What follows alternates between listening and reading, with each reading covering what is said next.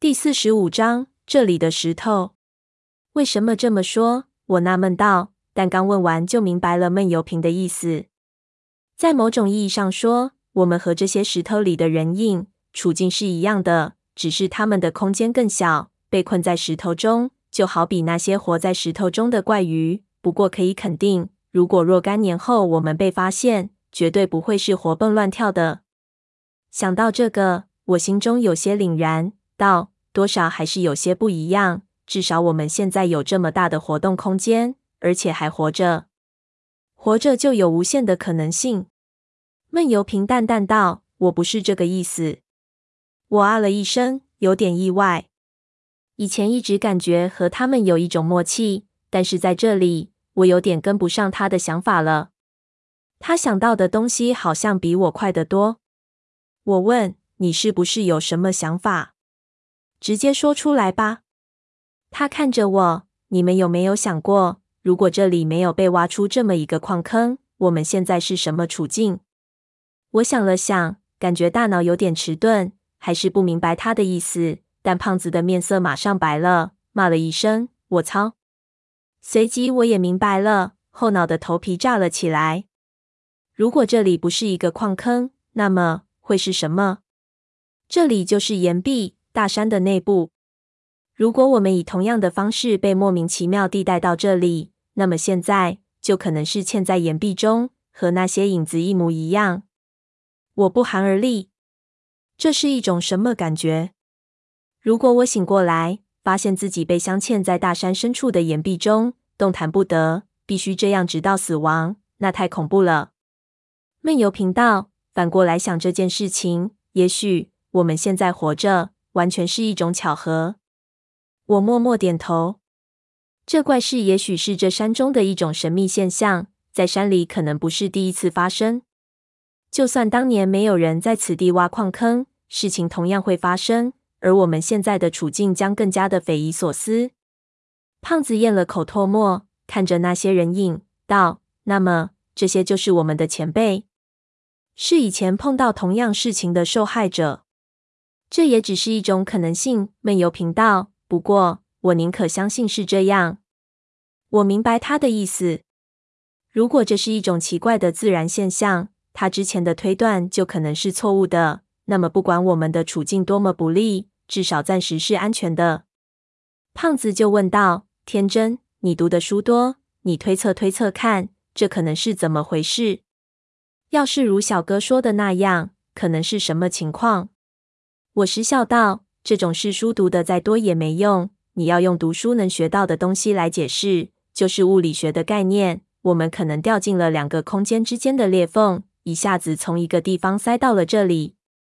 不过在现实中，这是不可能的。就算真让你进入到天然形成的空间裂缝，再次出现的地方会是另一个宇宙，出现在同一个区域的可能性少到无限接近于零。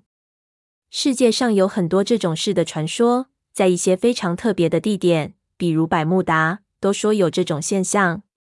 但我不相信这里是这种情况。胖子和闷油瓶在湖底失去意识的过程，完全不像是被自然现象搞定，太像是被人使用什么东西暗算。所以，我很赞同闷油瓶之前的看法，带我们来这里的力量，绝对是有意义和目的的。胖子却不以为然，他道：“可能性少到无限接近于零。”也不等于零。我道，用科学来解释，就只有这一个解释。如果不是这样，我们面对的情况就完全是另一个范畴了。胖子陷入了沉思，自言自语道：“咱们老祖宗留下来的传说里，有没有这种事情？”我想了想，过去从来没有在任何笔记小说中看到岩石里出现人影的记录。当然，也许是我涉猎还不够广。胖子接着道：“传说刘伯温墓附近的山里，有人只走了一天，出来的地方距离进山的地方相距一百多公里，好像在一瞬间就从一个地方被带到了另外一个地方。他们把这种现象叫做‘山鬼背’，以为自己是被山鬼背着走，所以不知道走了多少路。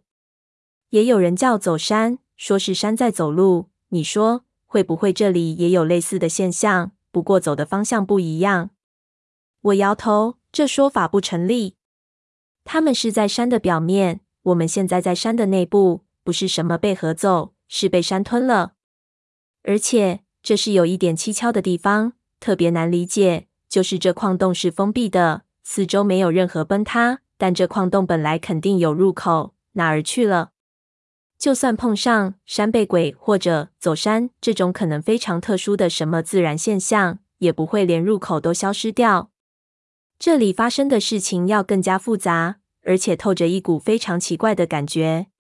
想到这里，我又想起了盘马的说法。他说这个湖里有魔鬼，我此时竟然有点相信了。好像只有魔鬼才能做出如此匪夷所思的事情。就算没有魔鬼，我看这山或者湖，总归有点不太平常。水分逐渐蒸发，那些影子逐渐淡去，很快就看不清楚了。我用脚把先前在的上课的铁俑画掉，接着又琢磨了半天，还是没有任何结果。岩壁恢复了原样，我们的感觉却变了。知道岩壁的五六拳之后有东西嵌在里面，我有一种强烈的被注视感，让人心神不定。这种感觉刚才没有，显然是心理作用，但无法驱除。三个人都闷声在想，都不说话。偶尔胖子蹦出一个想法。都被我否决掉。我想了很多的可能性，但也都不靠谱。最后，我开始把刚才想的事情又从头琢磨了一遍，包括所有的细节，看看还能否带出什么来。如胖子说的，这些铁俑的作用是封这些影子。那么，考古队的动机倒是可以解释，他们要找的东西就是这些影子的遗体碎片，只是不知道这东西对他们有什么用处。矿工在开采玉矿的时候，挖到这些人影，能肯定的是，开采并没有中断。对于玉石的渴望，使得他们一边祭祀雷王，一边继续挖掘。之后，到了某一天，有某个人在雷王的神像前留下信息。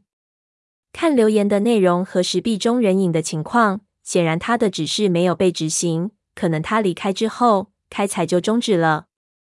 使他们终止开采的可能性非常多。可能是战乱，可能是灾害，当然也可能是这个矿洞的入口莫名其妙的消失，甚至可能那些矿工也和我们遭遇一样的情况。这里说不定不只有一个矿洞，他们被困在了其他地方。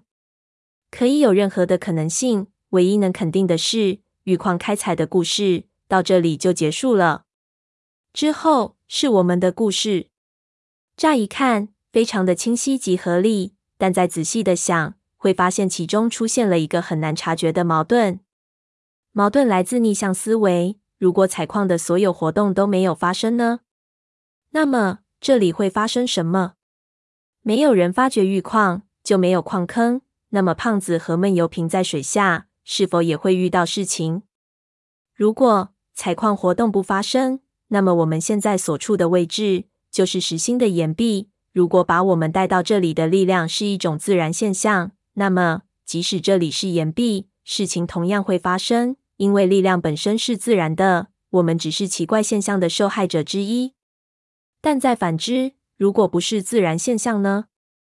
如果这矿洞并不存在，这件事情还会不会发生？我感觉可能就不会发生了，因为闷油瓶和我都认为这件事情背后有着某种仪式，目的肯定不是杀死我们。带我们到这里来的这种行为背后，必然有着还不被知道的目的，而实现的前提就是要有这个坑，则我们被困死等于被杀死，对于他没有意义。根据以上推断，把事情分解开，首先能知道那个意识，知道有这个矿洞的存在。另一方面，这个矿洞并不是经过规划的，它存在于这里是个偶然，那也就可以证明一点。那个意识的神秘目的产生于这个矿坑形成之后，先有了这个矿洞，才有这个目的。那么事情就很牵强，有点讲不通了。